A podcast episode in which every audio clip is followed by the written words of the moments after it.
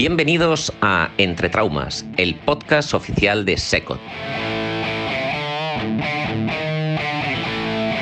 Somos la cara B de la especialidad.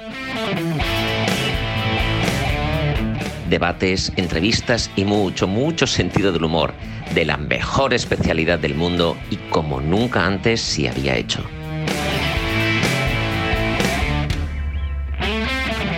Bienvenidos a la locura radiofónica de Secot. Empieza Entre Traumas. Bisturí, gasas y... México lindo. Hola chicos, chicas, estamos aquí de nuevo juntos en un nuevo capítulo de Entre Traumas. Hoy con un capítulo especialmente importante para nosotros porque tenemos aquí al doctor Jorge Negrete Corona, eh, experto en fracturas, lesiones deportivas, artroscopia de rodilla eh, y actual presidente del Colegio Mexicano de Ortopedia. No sé si me equivoco. Expresidente. Expresidente. Bueno, cuéntenos un poco, bueno, a, qué se dedica y cuál es su, el ámbito de especialidad en la que, en la que practica habitualmente. Bien, pues eh, vengo de México, país y de la Ciudad de México. Eh, estoy muy contento de estar nuevamente en España y en esta ciudad ahora en Valencia con este congreso de la SECOT. Y agradezco enormemente al doctor Luis, Luis Ramos por la la invitación. Y para mí, pues es eh, motivo de, de mucho eh, gusto y orgullo poder compartir con ustedes eh, pues mi experiencia, lo que he vivido. Yo acabo de ser presidente del Colegio Mexicano de Ortopedia y pues mi área de, de expertise o de especialidad es la cirugía articular, la artroplastías de, de rodilla, cadera, hombro y artroscopías también. ¿Y la subespecialización, por ejemplo, en, México, ¿cómo, ¿cómo, se realiza? ¿Se realiza como aquí, que acabamos de residencia, un poco cada uno eh, va diseñando su, su, trayectoria y formándose en lo que más le gusta? ¿O tiene, se realiza de alguna otra forma? ¿Hay otro, otro camino marcado? No, básicamente es eh, muy similar.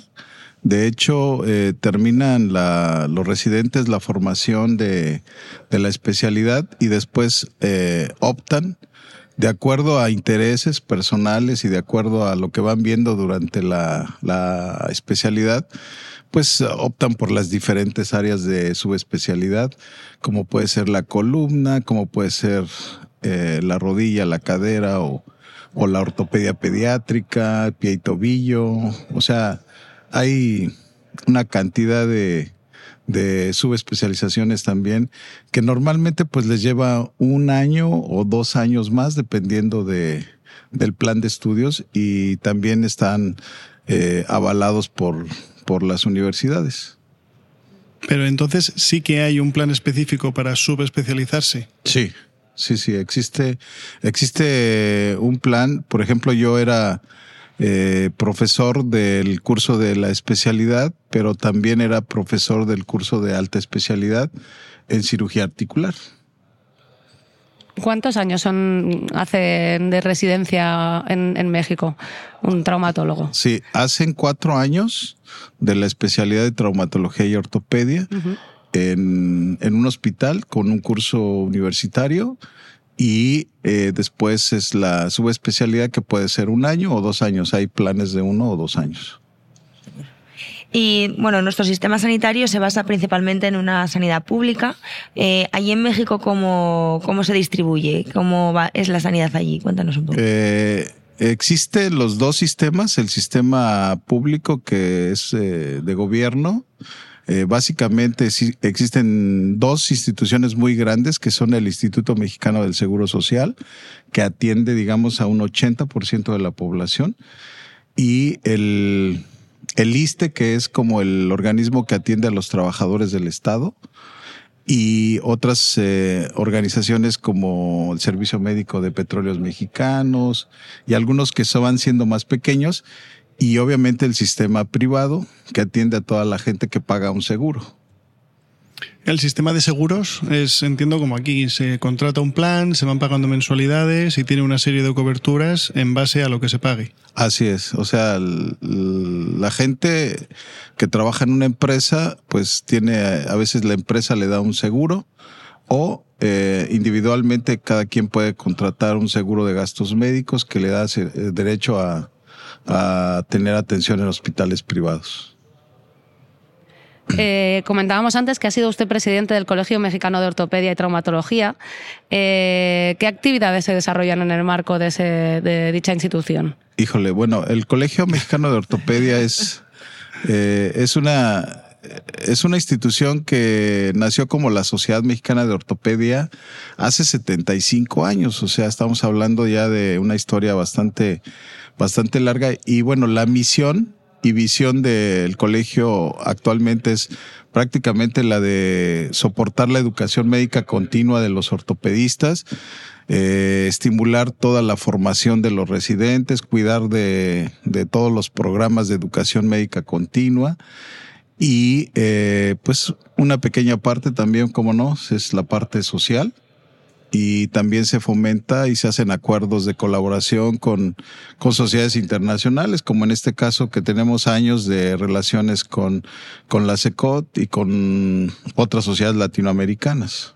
¿Y qué aspectos de, destacaría de esta relación con la SECOT? Pues eh, lo hemos platicado siempre y a mí desafortunadamente me tocó el periodo feo de la, de la pandemia de COVID, en el cual pues prácticamente nos vimos por las cámaras y por los webinars, pero uh, actualmente que ya se está retomando la parte presencial, pues volvemos a sentir esa calidez y esa camaradería con, con todos nuestros eh, colegas y hermanos de, de, de este lado de, del, del océano y pues la verdad es que es muy, es muy agradable, aunque el viaje sea largo, pero es muy reconfortante por poder encontrarse otra vez a los amigos. ¿Cuánto dura el vuelo? El vuelo México-Madrid, por ejemplo, son 10 horas. Y aquí son ahora las casi las 6 de la tarde. ¿Qué horas en México? Ah, aquí justo traigo en mi reloj. Son las... Lleva el reloj sin cambiar. Sí, van a, ser las, van a ser las 11 de la mañana en México. Fantástico. Y mm, eh, se han propuesto nuevas colaboraciones entre, entre nuestras sociedades eh, para que facilitemos también, por ejemplo, a los residentes una formación allí o que vengan la gente de México también aquí a formarse. Sí, justo, justo hace, hace algunos años yo tuve la oportunidad también de, de ser presidente de AMECRA, que es la, digamos, la sociedad de rodilla, de artroscopía de rodilla en México. Y en ese conocí a, a, María Brotat, que era una, estaba haciendo un intercambio, esto, ella estuvo en México dos, eh, dos meses más o menos y le gustó mucho esa, ese periodo, esa estadía y, seguimos, seguimos abiertos. El Colegio Mexicano y la Sociedad de Cadera, la el AMECRA, son, son sociedades que facilitan el hecho de que podamos tener intercambio de, de, profesionales en, el, en la especialidad que puedan estar y conocer cómo se trabaja y que puedan venir también eh, médicos mexicanos para, para acá. Eh, la cosa nada más es eh, pues buscar esos convenios de, de, colaboración para financiar las estancias. Para poder facilitar, ¿no? Exacto pero estamos, estamos abiertos y, pues eso, eh, a mí en lo personal creo que eso siempre, siempre me da la oportunidad de, de, de conocer eh, cómo, cómo se hacen las cosas de un lado y del otro y pues que ya no nos, eh, no se imagine uno, ¿no? O sea, Ustedes conocen más México, eh, los mexicanos conocen más los hospitales acá, eh, la forma de vida, la convivencia y creo que eso es bastante, bastante bueno. Los hospitales ahí en México entiendo que tendrán un funcionamiento similar a lo que habrá podido conocer aquí en España. Sí, eh, yo creo que lo que yo vi eh, en un principio, por ejemplo, yo tuve oportunidad de conocer el Hospital de la Paz en Madrid, es un hospital muy, muy grande, el servicio de, de ortopedia también muy, muy grande. En México también tenemos grandes hospitales en las grandes ciudades y igual en las ciudades medianas y eso pues han crecido también ya los, eh, los servicios de traumatología y ortopedia. Y actualmente pues eh, somos un país de más de 120 millones de habitantes, entonces pues tenemos una demanda muy alta de servicios de traumatología y también el área de, de, ortopedia, o sea, lo que es prótesis, artroscopía y todo esto, pues es un área que se maneja en gran escala, pues. Hablaba un poco antes sobre el tiempo que, le ha tocado presidir el, eh, el Colegio Mexicano de, de, Ortopedia y Traumatología, pues como una temporada un poco de, luces y sombras por el tema del coronavirus. Yo creo que durante esa época ciertamente nos tocó adaptarnos un poco al tiempo de reclusión que nos tocó vivir, y, pero también nos ha abierto posibilidades a, a comunicarnos un poco entre diferentes sociedades de otra forma. ¿no? ¿Cree que hay cosas que han venido de esa época ya para quedarse? Yo creo que bueno, se han instaurado cosas como los webinars, como los podcasts, que, no solo han aparecido aquí en España, sino que yo tengo la sensación de que diferentes organizaciones a lo largo del mundo han desarrollado maneras de posibilitar comunicarnos entre nosotros y compartir bastante más cercanas. Definitivamente eh, creo que hay cosas que la pandemia positivamente las trajeron para quedarse, como podría ser esta forma de de comunicarnos ahora por los podcasts y que creo que se puede llegar de manera directa y fácil a, a mucha gente con diferentes temas, con diferentes eh, niveles de, de conocimiento creo que es una, es una de ellas. ¿no? Nosotros también en, en el colegio eh, instituimos ya también un, un ortorradio, que así se llama, ortorradio, y pues es, eh, es eh, mm, con la misma intención, con la misma idea de, de, de comunicación directa, fácil, y creo que los, eh, los webinars, pues también son algo que ya, que ya se va a quedar, los congresos mixtos, ahora presenciales, virtuales, yo creo que también es algo que ya llegó para quedarse. Eso ha sido la parte más dura. ¿Y la mejor de haber sido presidente durante ese periodo? Eh, la mejor creo que pude, junto con mi equipo, del cual eh, aquí está el doctor Daniel Diego, que fue mi secretario, pues tuvimos, tuvimos la fortuna de de sacar toda la creatividad que necesitábamos para para que eso no se quedara estático, para que eh, los socios del colegio y, estuviesen actualizados y estuviesen también, este, pues, con una actividad que el primer año fue muy intensa. La verdad es que se nos multiplicó la, eh, la presencia a las sesiones, eh, digo, la presencia virtual. Virtual. este, estaba todo el mundo en casa, todo el mundo conectado. Exactamente, claro. porque como no tenía pacientes, pues se conectaban Hay tiempo para, a las, más tiempo para la ciencia. Sí, entonces todo el mundo estaba estudiando, todo el mundo estaba en la ciencia, pero el segundo año eh, bajó, digamos, pero se estabilizó y ya después cuando retomamos los eh, el congreso presencial pues ya nos dimos cuenta de que sí había gente que quería seguir teniendo la oportunidad de que no se quitara la parte virtual sino que continuara pero que también hubiese presencial. Entonces pues creo que estamos llegando a esos puntos de equilibrio y yo creo que igualmente ha pasado en el resto del mundo no Aquí tenemos la video, video Secot, si no me equivoco, se llama así, que es, se emite a posteriori online las charlas, las conferencias que se han dado en el Congreso. ¿Y ¿Hacen lo mismo en, cuando tienen el Congreso Nacional allí en, en México o algo similar? Sí, de hecho eh, nosotros eh, dejamos eh, unos días más toda la parte del Congreso virtual se cierra, digamos, de una semana después y luego todas esas eh, presentaciones quedan eh, guardadas para que puedan ser eh, consultadas a la hora que a la hora que las quieran ver. Y el funcionamiento de la sociedad en sí es, entiendo que será un poco hermano a la SECO. O sea, los que quieran inscribirse tendrán que pagar la cuota anual y tendrán una serie de ventajas. ¿Cuáles son las ventajas de participar de la, de la sociedad? Eh, pues tenemos, eh, tenemos convenios de colaboración con SECOT eh, para poder tener, digamos, costos preferenciales para inscripción y anualidad de tanto de mexicanos aquí como de podría ser de, españoles allá, igual para el Congreso. Y siempre hemos tenido profesores, profesores invitados de, España. Y eh, bueno, se ha dicho que se dedica a la cirugía articular, sobre todo a la ortopedia, ¿no? ¿Por qué la ortopedia? ¿Qué fue lo que le llevó a, escoger eso? Bueno, pues eh, yo creo que uno cuando, eh, cuando entra en la especialidad pues trae muchas ideas en la cabeza y una de las que una de las que a mí nunca se me se me quitó era de hacer hacer cirugía de prótesis y artroscopía. En aquel tiempo que yo entré a la residencia, la artroscopía en México todavía no estaba con un gran desarrollo.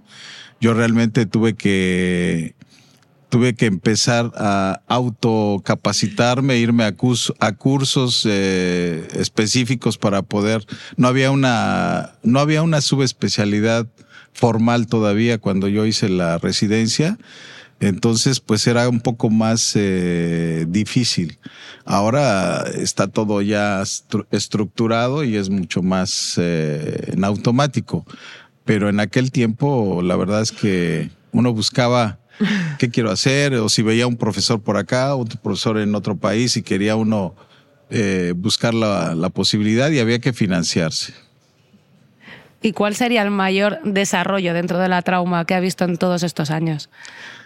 El mayor desarrollo, eh, creo que lo estamos viendo ahorita, digamos, en todos los avances tecnológicos, eh, tanto en biomateriales que utilizamos los, los, los ortopedistas, como en tecnología al servicio de, de, nosotros, como pueden ser los navegadores, como pueden ser todos los sistemas de, de artroscopía, por ejemplo, que utilizamos imágenes de alta resolución, utilizamos eh, implantes y instrumentos para hacer cirugías que antes no nadie se hubiera imaginado que las podríamos hacer por por dos agujeritos en la piel. ¿no?